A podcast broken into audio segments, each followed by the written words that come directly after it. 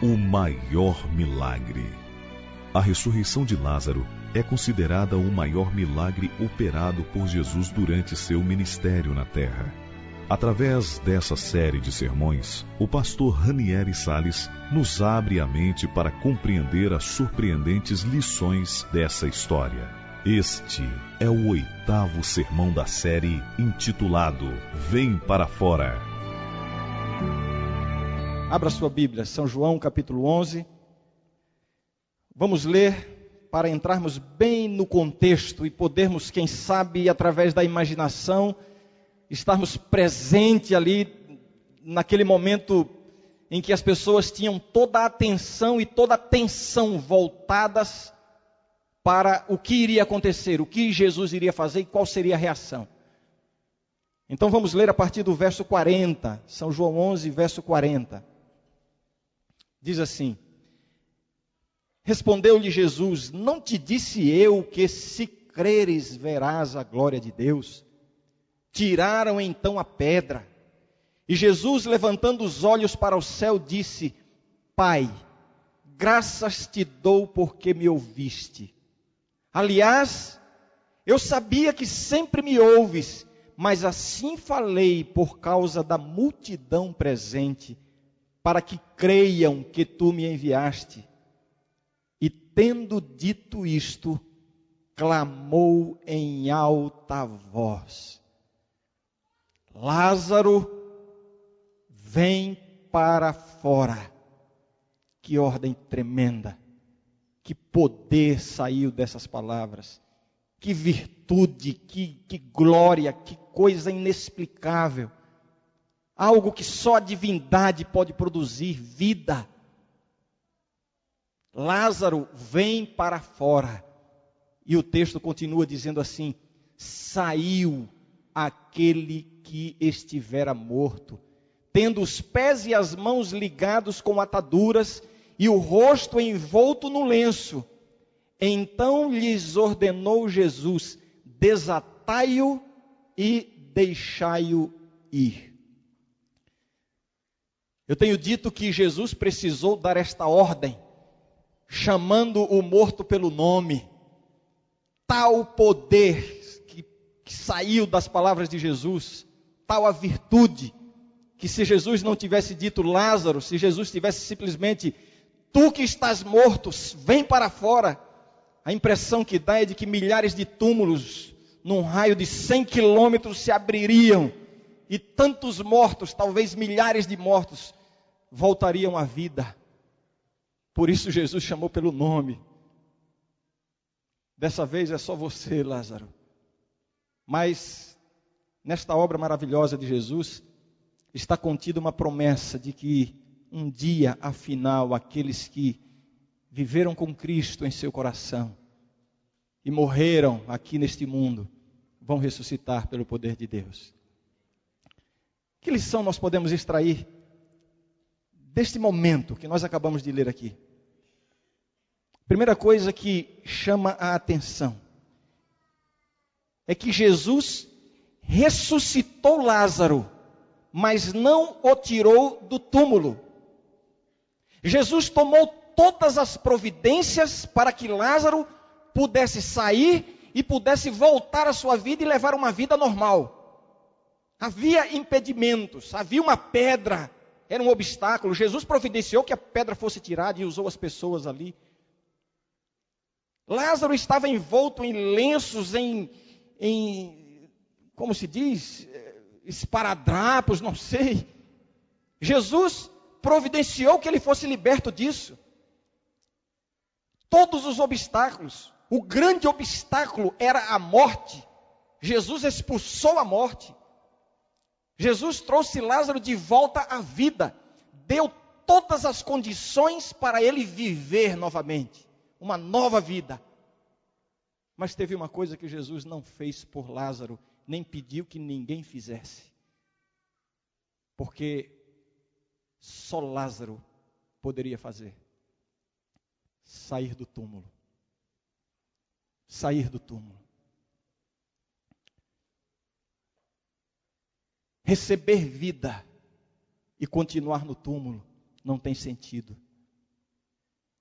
receber vida e continuar no lugar dos mortos não tem sentido. Sabe, a gente tem que entender que a vida cristã, para que você seja um cristão vitorioso, para que você tenha paz no coração, para que você vença os obstáculos, as lutas, as batalhas, há uma condição para isso. Jesus toma todas as providências para que você seja uma pessoa vitoriosa pelo poder de Deus. Jesus não permite que a carga seja maior do que você possa suportar. Jesus pode até permitir que venham provações, mas Ele não vai deixar você afundar diante das provações. Jesus pode até permitir tempestades, mas Ele promete a presença dele em meio à tempestade. Jesus toma todas as providências para que você tenha uma nova vida e uma vida vitoriosa mas você tem que sair do túmulo. Sair do túmulo é a reação humana ao milagre. Não é que Lázaro tinha que ter participação no sentido de fazer alguma obra para merecer o um milagre. Não, o milagre já tinha acontecido. Jesus já o havia ressuscitado. O milagre estava pronto. Lázaro agora tinha que reagir ao milagre. E a reação de quem estava morto e receber uma nova vida é somente uma: sair do túmulo. Há pessoas que foram ressuscitadas por Cristo. Há pessoas que receberam uma nova vida em Jesus, mas ainda vivem no túmulo, nos túmulos deste mundo. Até sai de vez em quando, mas quando as luzes se apagam, voltam para o túmulo. Saia túmulo. Você quer entender o que significa isso? Vamos ler na Bíblia.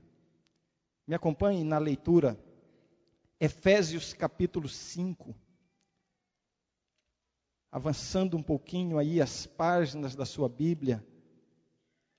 Depois do Evangelho de São João, tem o livro de Atos, Romanos, Coríntios, Gálatas e Efésios. Efésios capítulo 5, O verso 14 diz assim: Pelo que diz, desperta, ó tu que dormes, levanta-te de entre os mortos, e Cristo te iluminará. Vejam, esta é uma iniciativa que cabe a nós. Quem recebe nova vida em Cristo precisa levantar-se dentre os mortos.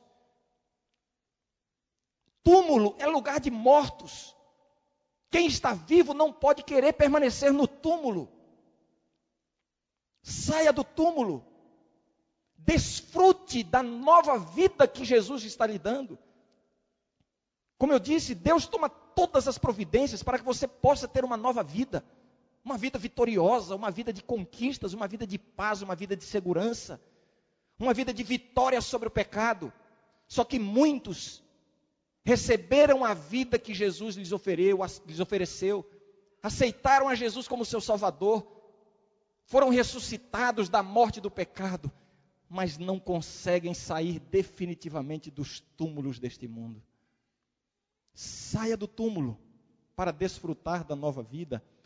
Se você virar a sua Bíblia duas ou três folhas, você vai chegar no capítulo 1 de Filipenses. Se você estava com sua Bíblia em Efésios, Filipenses capítulo 1. Eu quero ler a primeira parte do verso 27. E vamos entender agora o que significa sair do túmulo. A palavra de Deus diz assim: Vivei acima de tudo por modo digno do evangelho de Cristo. Meus queridos, sair do túmulo significa desfrutar a vida vitoriosa que Jesus nos oferece. Viver por modo digno do Evangelho de Cristo. Existem algumas coisas que entristecem profundamente o coração de Deus. Existem algumas coisas que faz, fazem Deus derramar lágrimas. Uma dessas coisas é quando Deus ressuscita um filho querido que estava morto em pecado, quando Deus toma todas as providências para uma nova vida e este filho querido continua vivendo no lugar dos mortos. Saia do túmulo. Não fique também indo e vindo.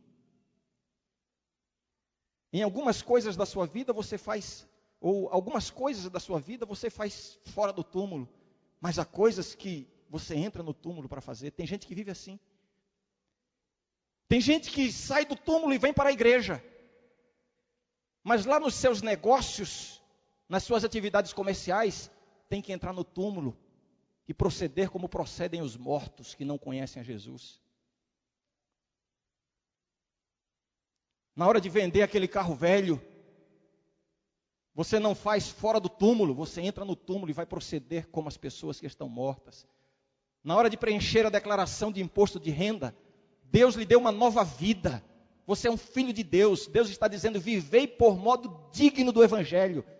Mas na hora de preencher a declaração de renda, de imposto de renda, você tem que entrar no túmulo e fazer como fazem os que estão mortos. Saia do túmulo. Alguns saem do túmulo e vêm para a igreja e louvam a Deus o dia inteiro quando as luzes se, quando as luzes se apagam, no sábado à noite. Linda juventude da minha igreja. Não entre nos túmulos que estão abertos por aí afora, nos finais de semana. São túmulos, são os mortos que estão lá dentro. As pessoas que estão mortas estão procurando algum sossego, alguma paz, alguma alegria nos túmulos. Quem recebeu uma nova vida em Cristo tem que sair dos túmulos. Saia do túmulo. Há pessoas que, para algumas coisas da vida, estão fora do túmulo, mas para outras precisam entrar no túmulo. Há pessoas que querem viver para Deus, mas na hora de escolherem a sua roupa, entram no túmulo e se vestem como se vestem os mortos. E existem dois princípios aqui. O princípio dos mortos, para, por exemplo, eu estou citando isso aqui como exemplo. O princípio adotado pelos mortos na hora de, de se apresentar o princípio é o princípio da vaidade, da sensualidade, despertar o desejo carnal de quem olha. O princípio de quem está fora do túmulo é a pureza. Saia do túmulo. Jesus lhe deu uma nova vida, você precisa viver como quem está vivo e não como quem está morto. Vivei, pois, por modo digno do Evangelho de Cristo. É isto que significa estar fora do túmulo. Graças a Deus, tem tantas pessoas que têm desfrutado a vida fora do túmulo. Não querem mais a escuridão do túmulo, não querem mais a sombra fria do túmulo, não querem mais a morte do túmulo.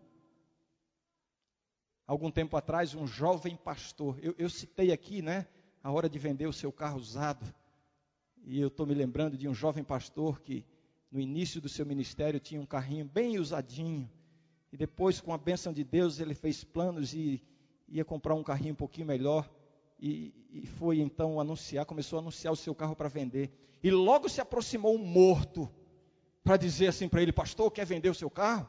Então é o seguinte: olha, quando for levar na casa do interessado, vai assim no finalzinho da tarde, porque está meio escuro, ele não vai ver os defeitos da lataria, onde já foi remendado. Olha, vai lá no posto e coloca um óleo, um óleo bem grosso no motor, que é para ele não ver que o motor já está fundindo. Olha, não vai contar para ele que esse velocímetro já deu duas voltas completas. Está marcando aí 70 mil, mas já são 270 mil. É assim que procedem os mortos. Os vivos em Cristo não vivem, não fazem isso.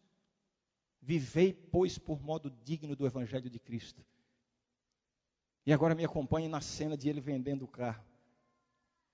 Uma pessoa se interessou, um pai de família, um jovem senhor se interessou e foi levar o carro lá. E o pastor disse assim: Olha, meu amigo, esse carro aqui, como o senhor está vendo, é, é bem velhinho, né? O senhor está vendo? Ah, estou vendo sim, quanto é mesmo? Olha, custa tanto. Olha, eu, eu me interesso, eu vou ficar com. É, como é que é? Não, não, eu, eu, eu, queria que o senhor desse uma olhadinha no carro primeiro, disse o pastor. Vem aqui, olha, e não foi de noite, não, foi ao meio-dia, com a luz do sol. Como o senhor está vendo, olha, tem um remendo aqui na porta, aqui atrás tem, tem outro conserto aqui. O senhor está vendo, o senhor está entendendo bem, né? Não, eu já vi, sim, olha, eu, eu, vou comprar o carro. Não, peraí, eu quero que você olhe o motor do carro. E abriu. O senhor está vendo que tem coisa aqui que não está bem, né? O senhor está entendendo? Eu estou entendendo, mas eu já decidi, decidi comprar o carro. Não, mas olha, sabe, é que a bateria não está funcionando direito. O senhor já viu os pneus como estão? Olha, estão carequinhas. O senhor está vendo, né? Meu amigo, eu já estou vendo e vou comprar o carro. E o jovem pastor olhou para ele assim e disse: Escuta, o senhor entende de carro, de mecânica, de, de, de conserto de carro, de motor? E ele disse: Não, não entendo nada, só sei entrar e dirigir.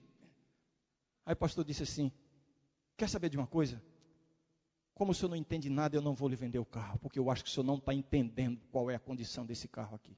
Mas como assim? Olha, por favor, desculpa ter, ter lhe amolado, ter tomado o seu tempo, mas eu vou vender esse carro aqui só para quem entende. Sabe? Há pessoas que que querem confiar na sua, na sua esperteza para vencerem na vida. E há pessoas que preferem confiar na bênção de Deus. Vem para fora, saia do túmulo. O túmulo é o lugar dos mortos. Vivei de modo digno do Evangelho de Cristo. Levanta-te dentre os mortos e Cristo te iluminará. Saia. Existe uma segunda lição que eu aprendo nesta ordem de Jesus. Lázaro, vem para fora. Como eu já disse, Jesus tomou todas as providências para que Lázaro pudesse sair. E não somente que pudesse sair, mas que pudesse ter uma vida normal, uma vida vitoriosa. Eliminou os obstáculos, a pedra, a morte, as, as ataduras. Mas cabia a Lázaro participar ou reagir ao milagre. E aqui está um elemento que eu quero dizer para vocês que quando eu comecei a compreender isso, a minha vida cristã começou a passar por uma transformação para melhor, graças a Deus. Quando eu comecei a entender esse aspecto aqui da vida cristã. Jesus ressuscitou a Lázaro, mas para que Lázaro desfrutasse do milagre, Lázaro tinha que manifestar a sua vontade de desfrutar do milagre. É o elemento vontade. Deus não invade a vontade, Deus não domina a vontade. Deus faz tudo mais, dá todas as condições, mas você precisa expressar a sua vontade. A vontade é um elemento que distingue o ser humano de todas as outras criaturas viventes. A vontade é algo que nos torna semelhantes a Deus, por isso que Deus não invade a nossa vontade. Qual é a sua vontade diante de Deus?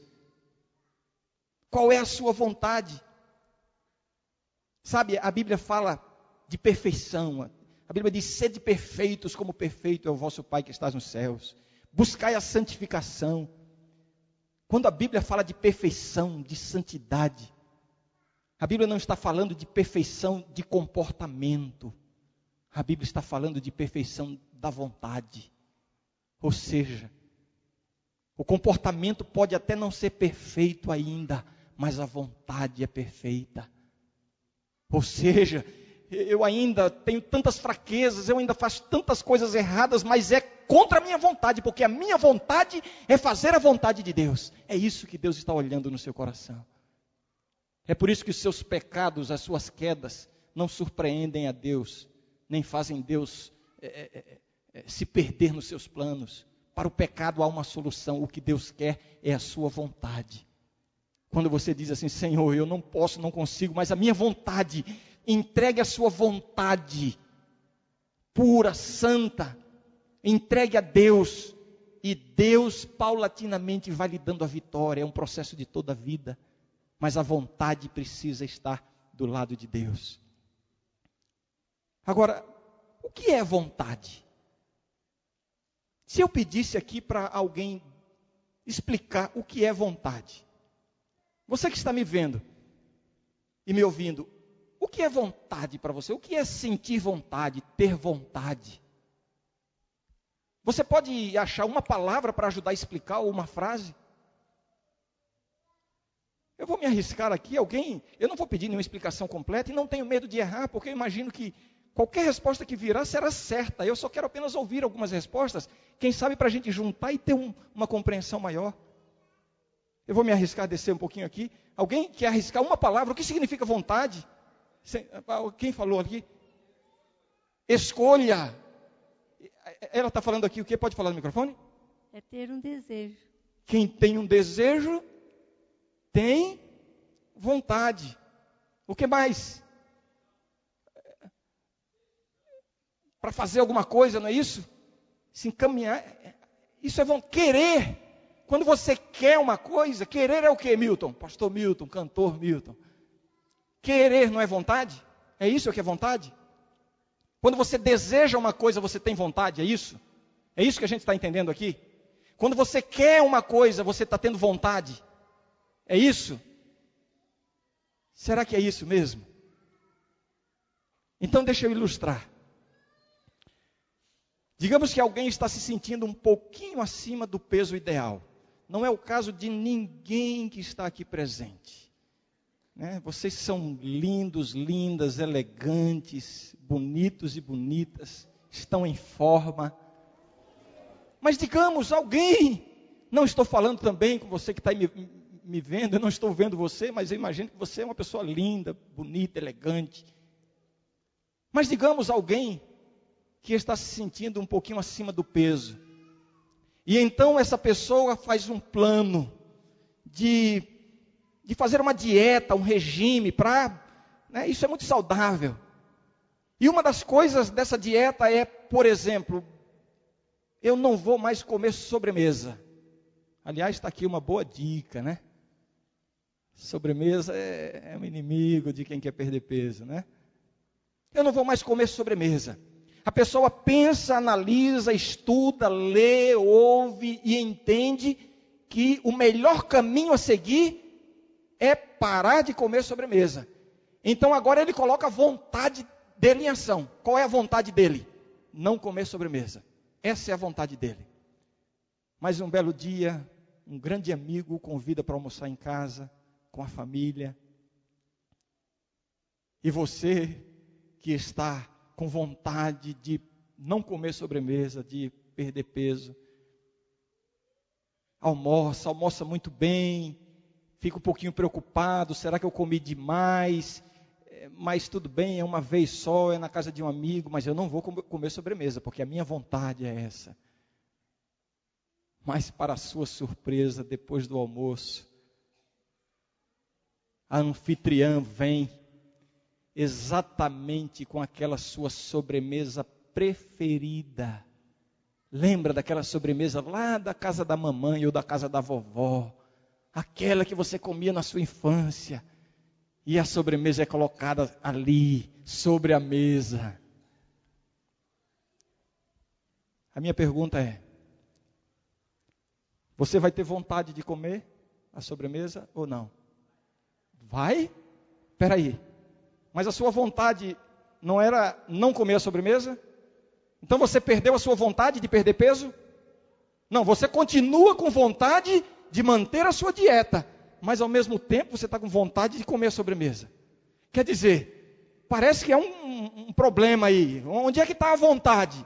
A vontade é não comer, não comer a sobremesa ou a vontade é comer a sobremesa? Gente, é isso que a gente tem que entender agora. É isso que a gente precisa compreender e vamos aplicar para a nossa vida espiritual. Existe uma diferença entre vontade e impulso. A vontade é algo que está pela razão. A vontade é aquilo que você pensa, analisa, decide porque você pesa um lado, pesa o outro, avalia, vê os resultados, as consequências e você percebe que este é o caminho. Então, você conscientemente decide, isso é vontade. Então, neste caso aí, diante da sobremesa, a vontade qual é? A vontade é de seguir o regime, porque a vontade é aquilo que você decidiu racionalmente, é o melhor é aquilo que passa pela razão. Agora, o que vem junto com a vontade é o impulso. E o impulso não passa por aqui. O impulso é, é, é momentâneo. O impulso é emocional. O impulso é carnal. A vontade diz: o melhor caminho é não comer, mas o impulso diz: come. E você fica no conflito entre vontade e impulso. Mas lembre-se: a vontade é isto. É o que você decide. É o que você escolhe.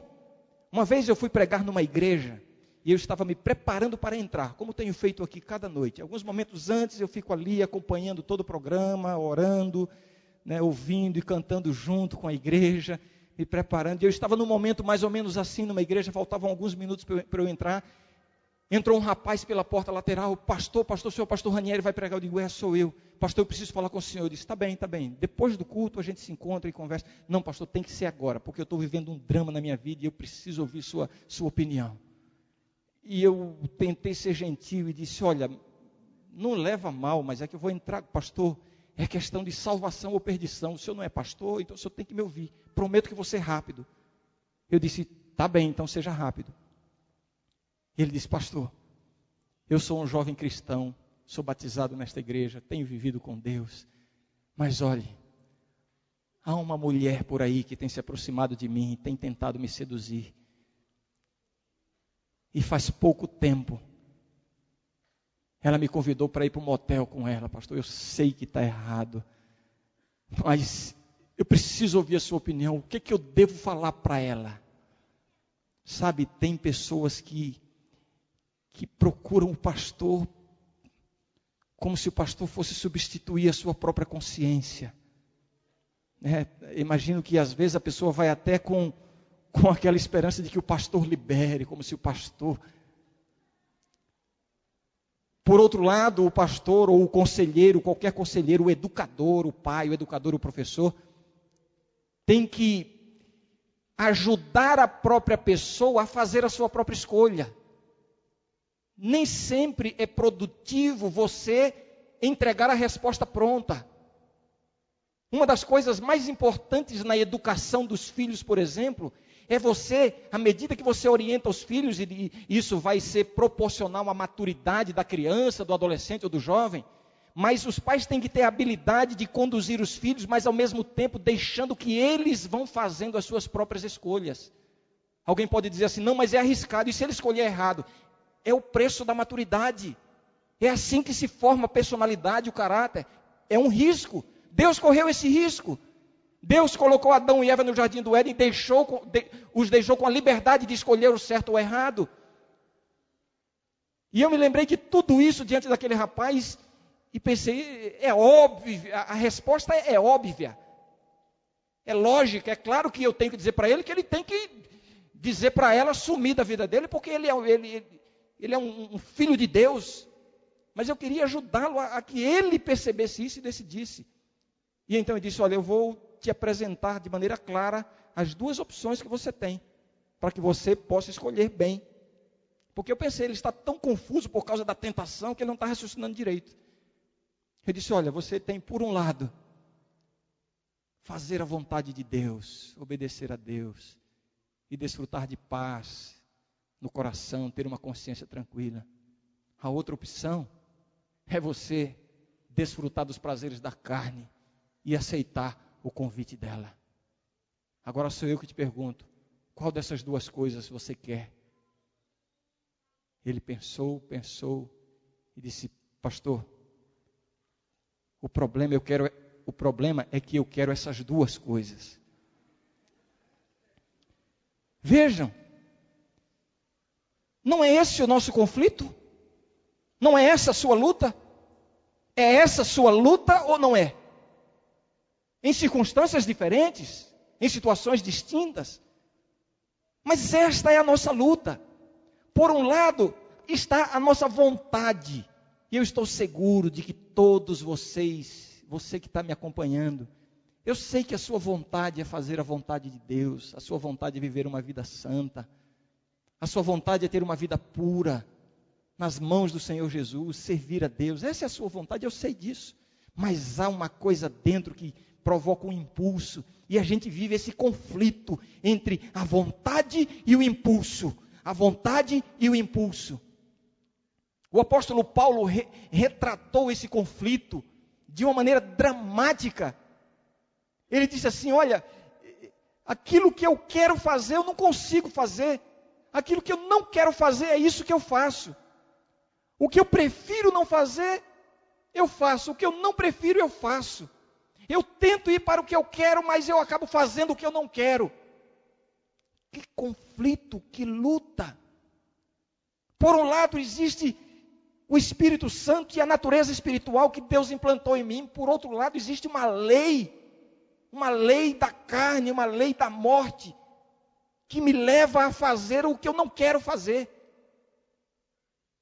E chega um momento na sua descrição desse drama que ele enfrenta, desse conflito terrível, que ele diz assim: Desventurado homem que sou, quem me livrará do corpo desta morte? E eu pergunto de novo: não é exatamente esta a sua luta? Não é esse o seu conflito exatamente agora? Vontade e impulso. Mas nesta descrição do apóstolo Paulo, ele não conclui com esta frase que eu disse. Ele conclui dizendo assim: Mas graças a Deus por Cristo Jesus, nosso Senhor. Amém? O que, é que ele está querendo dizer? Existe um conflito, uma natureza espiritual, uma natureza carnal. A Bíblia usa diversas metáforas, diversas figuras para ilustrar esse conflito. É o velho homem e o novo homem. Natureza carnal, natureza espiritual, o espírito e a carne. São as metáforas bíblicas para retratar este conflito que a gente vive. Mas Paulo finalmente quer dizer o seguinte: Jesus dá a vitória. Se o seu comportamento ainda não é perfeito, coloque a sua vontade na mão de Deus. Entregue a Deus que Ele vai lhe dar a vitória. É isso que significa sair do túmulo, é colocar a vontade para desfrutar o milagre que Deus tem operado na sua vida. Lázaro vem para fora, Lázaro tinha que expressar a sua vontade. Uma vez Jesus passou por um tanque, o tanque de Betesda, e havia uma uma lenda, uma história de que, de vez em quando, sem hora marcada, sem data marcada, um anjo mexia nas águas do tanque. Temos elementos para entender que isso não acontecia de fato, mas havia esta, esta crença, e em torno daquele tanque ficavam dezenas, talvez centenas de doentes, aleijados, cegos, paralíticos surdos, mudos, pessoas aflitas, e ficavam esperando ali, quem sabe uma oportunidade de quando. A, a, a, se cria o seguinte: que quando o anjo mexia na água, quem se lançasse primeiro na água era curado. Esta é a maior evidência de que isso não acontecia de fato, porque Deus não vai premiar o mais esperto, o mais egoísta, o mais rápido. Não é assim que Deus age. Mas eles criam assim. E ali no meio daquelas pessoas moribundas, sofredoras, doentes, havia um um paralítico que estava paralítico fazia 38 anos. E a sua rotina, a sua vida, a sua existência se resumia em sair de casa, ser provavelmente carregado por alguém e ser posto ali próximo ao tanque. De vez em quando alguém poderia até dizer assim: ah, parece que está mexendo a água. Ninguém esperava para ver se era verdade, tinha que pular logo. Então nunca ninguém sabia se tinha mexido, se não tinha. E ele era paralítico. 38 anos, ele não tinha como competir com os mais hábeis ali. 38 anos ali, mas com uma esperança. A esperança de ser curado, de ser transformado, de ter uma nova vida. E Jesus passou por ali.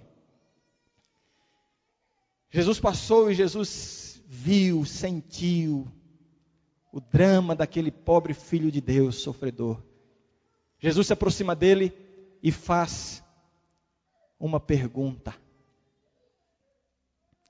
Ah, que pergunta Jesus faz. As perguntas de Deus. Deus pergunta cada coisa. Adão pecou, se escondeu. Aí Deus, Adão, onde estás? Será que Deus não sabia onde estava Adão? Caim matou Abel. Deus chega para Caim e diz: Caim, onde está Abel, teu irmão? Será que Deus não sabia, não tinha visto o que tinha acontecido? As perguntas de Deus, cada pergunta de Deus tem um sentido, tem um propósito. E Jesus chegou para aquele paralítico, 38 anos sofrendo, querendo ser curado ali na beira do tanque, esperando uma oportunidade. E Jesus faz uma pergunta. Ah, que pergunta! Sabe qual foi a pergunta que Jesus fez? Queres ser curado? Isso é pergunta que se faça? O que acham vocês? Como você pode analisar e entender essa pergunta? Queres ser curado? Sabe o que, que Jesus estava querendo? Jesus estava querendo que, ela, que aquela pobre criatura colocasse a sua vontade nas mãos de Deus. Por isso que ele disse: Queres ser curado? É como se Jesus estivesse dizendo assim: Meu filho, o milagre está pronto. Você só precisa ter vontade. Coloque a sua vontade. Não é vontade de se levantar e sair correndo, porque você não pode. Você não tem forças, você não tem músculos, você não tem estrutura física para fazer isso. Mas uma coisa você pode, coloque a sua vontade no lugar certo. É isso que Deus está dizendo para mim e para você neste momento. Você é um paralítico, você não tem forças, você quer andar na vida cristã, mas você, você não percebeu que você não consegue ainda? Quantas vezes você já prometeu para Deus que ia andar nos caminhos dele e só descobriu que não conseguia, que está resvalando, caindo aqui, caindo ali? O que Deus quer de mim de você não é simplesmente que você diga, Senhor, prometo que nunca mais vou cair. Não é isto. Deus não pede de nós o que Ele sabe que nós não podemos. Mas uma coisa Deus pede: meu filho, me dá a tua vontade, coloca a tua vontade na minha mão. Queira. Queira. Queira o que eu estou lhe oferecendo. Se você colocar a sua vontade na minha mão, você vai ver o que vai acontecer. Por suas forças você não vai fazer nada. Mas se você colocar a sua vontade na minha mão, você verá o que vai acontecer. Foi mais ou menos isso que Jesus queria que o paralítico entendesse. Queres ser curado? O paralítico disse: Senhor, é, eu estou aqui, o tanque está aí. Quando, quando é para eu ir para lá, vai outro e entra na minha frente. Foi isso que Jesus perguntou. Não fique explicando a sua vida, as suas lutas, as suas fraquezas. Eu tento, ah Senhor, eu tento, não, não, consigo. Ah Senhor, o cigarro, eu já tentei abandonar, mas eu não consigo, o Senhor está vendo, Senhor, a bebida, as drogas. Senhor, eu, eu não consigo parar de trair minha mulher, de trair meu esposo. Eu já tentei, eu não consigo. Não é isso que Deus quer ouvir de você. Deus sabe que você não consegue. Deus sabe que você é paralítico, que você não tem forças. O que Deus está pedindo de você é o seguinte, meu filho queira fazer a minha vontade. Coloque a sua vontade na minha mão e você vai ver o que eu vou fazer por você. Finalmente Jesus disse para, para o paralítico: Levanta-te e anda. O que você imagina que aconteceu naquele momento? Existe uma descrição dessa história no livro O Desejado de Todas as Nações, que apresenta algumas coisas que me impressionam e como isso tem sido uma bênção para a minha vida. Eu imaginava, quando eu lia essa história na Bíblia, eu imaginava assim, quando Jesus disse: Levanta-te e anda. Então o paralítico começou a sentir um, um calor nas pernas e um formigamento, e ele viu que uma coisa diferente estava acontecendo. Ele... Depois eu descobri que não foi nada disso. Jesus disse: Levanta-te e anda. E sabe o que foi que aconteceu com o paralítico? Sabe o que foi? nada. A descrição, o livro que eu mencionei, diz que Jesus não lhe deu nenhuma evidência de que ele tinha sido curado. Jesus não quer que você responda pela evidência. Jesus não quer que você primeiro tenha certeza, bom, agora eu vou conseguir viver a vida cristã. Tem gente que continua longe de Deus, porque olham para si mesmas e percebem que não conseguem viver uma vida cristã e dizem assim: ah, ainda não chegou a minha hora, ah, a, a transformação ainda não aconteceu. Talvez esse seja o seu caso. E você está esperando o milagre acontecer, esperando que Jesus cure a sua paralisia para você se levantar e andar. Quando Jesus está pedindo somente a sua vontade. Não aconteceu nada. O paralítico não teve nenhuma evidência de que estava curado. Mas ele fez algo que o levou a ser curado. Sabe o que foi que ele fez? Ele agiu. Não agiu pela evidência porque não havia. Não agiu porque pensou assim, agora eu vou conseguir andar. Não foi, ele não sabia. Ele agiu porque foi Jesus que disse: levanta-te e anda. Ele agiu pela palavra de Deus. E quando ele decidiu levantar-se, ele não estava curado ainda, mas ele decidiu andar. Quando ele decidiu e começou a agir sem forças, sem condições, mas ele reagiu. Nesse momento, o milagre aconteceu. E ele levantou-se e saiu para uma nova vida. Lázaro, vem para fora, saia do túmulo. Lázaro poderia pensar assim: ah, não dá, eu estou aqui envolvido com essas ataduras, eu estou todo amarrado. Olha, alguém me ajuda aqui. Senhor, Deus completa o milagre. Ah, Senhor, é o seguinte, eu vou ficar esperando aqui dentro até esse negócio aqui se livrar de mim. Não. Quando Jesus disse: Lázaro, vem para fora, a vida foi dada e Lázaro manifestou a sua vontade de viver uma nova vida pelo poder de Deus. E quando ele começou a sair, aí Jesus logo disse: Vão lá e tirem as ataduras, libertem-no. É isso que Jesus faz. Quando nós aceitamos e decidimos, aí Jesus opera o milagre. O problema é que a gente está esperando Jesus operar o milagre antes da gente decidir. E aí vem as velhas desculpas: ah, não chegou a hora ainda de entregar minha vida a Jesus. Ah, não, não adianta. E quantas vezes eu já ouvi as pessoas dizerem assim: olha, eu sei, não adianta eu dizer que vou seguir e depois não conseguir, então eu vou esperar.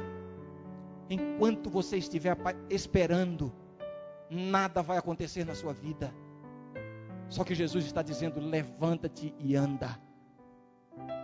Haja, reaja, decida servir a Jesus. Você pode dizer assim: Senhor, eu não sei como andar, eu não sei como te servir, eu não tenho forças, eu não sei como viver contigo, Senhor, mas eu quero, eu quero, eu aceito. Agora, Senhor, ensina-me a viver contigo. A minha vida, Senhor, está cheia de trevas, de escuridão. Transforma e me ensina a te servir. Ensina-me a viver, Senhor. Eu não sei, mas eu quero.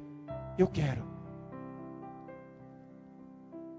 Há pessoas que se ajoelham diante de Deus e dizem assim: Senhor, eu quero alcançar a vitória sobre este pecado. Senhor, me dá a vitória, transforma meu coração. E ficam aguardando acontecer uma coisa diferente. E terminam a oração e não sentem nada diferente. Eu sei o que é isso. Quantas vezes eu já experimentei isso?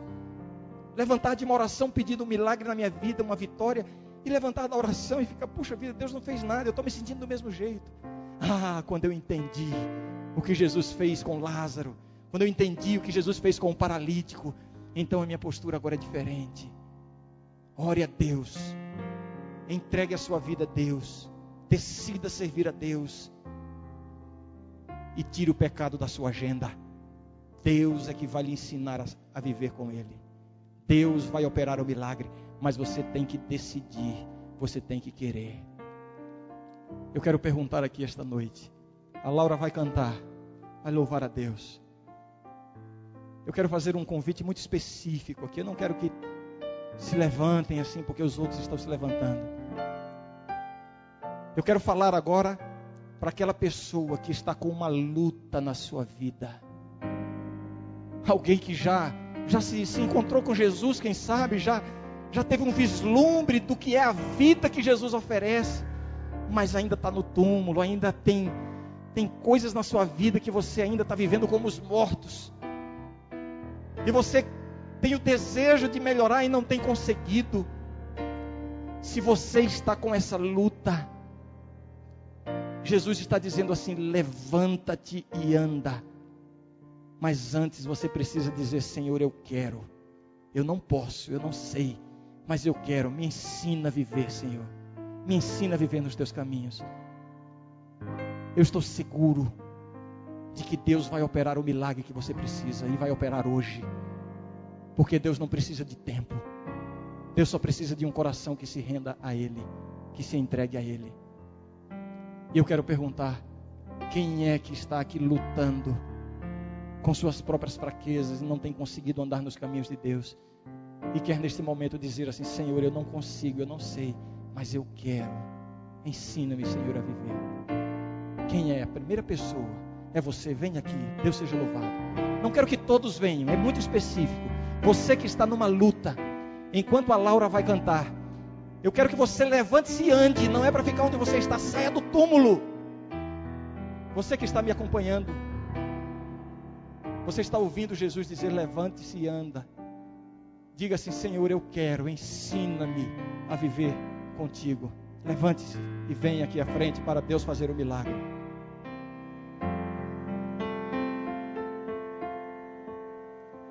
Eu te levo, minhas lágrimas com dor. Eu preciso de uma ajuda. Eu te peço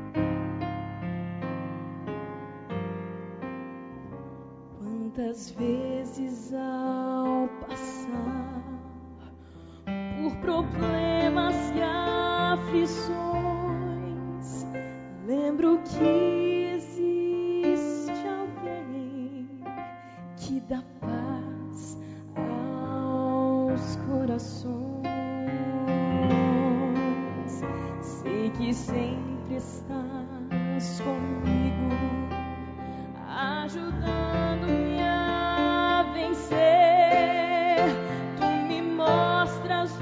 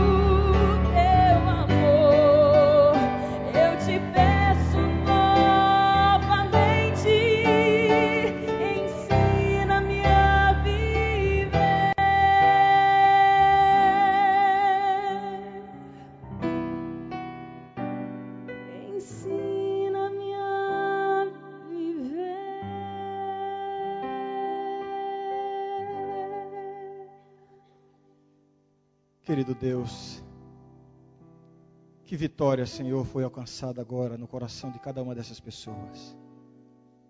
Não sabemos como será amanhã, Senhor. Sabemos que será um dia como o outro, cheio de atividades, cheio de provações, de tentações. Não sabemos, Senhor, como vamos nos comportar, mas queremos te dizer uma coisa, Senhor: queremos viver contigo. Esta é a nossa vontade. É verdade, Senhor, que o nosso coração às vezes nos leva para caminhos obscuros. É verdade, Senhor, que em nossas inclinações estamos propensos a voltar para o túmulo de onde já fomos tirados. Senhor, ensina-nos a viver em teus caminhos. Minha súplica agora, Senhor, humildemente, em nome de Jesus, é que a manifestação que essas pessoas fizeram de se levantarem do lugar onde estavam, de andarem um pouco aqui à frente, dizendo com esse gesto: Senhor, eu quero, esta é a minha vontade. Por favor, Senhor, opera o milagre. Transforma o que precisa ser transformado, conserta o que precisa ser consertado. Elimina a paralisia e possibilita a cada um destes teus filhos e filhas andarem nos teus caminhos, Senhor. Em nome de Jesus nós te oramos. Amém. Amém, Senhor.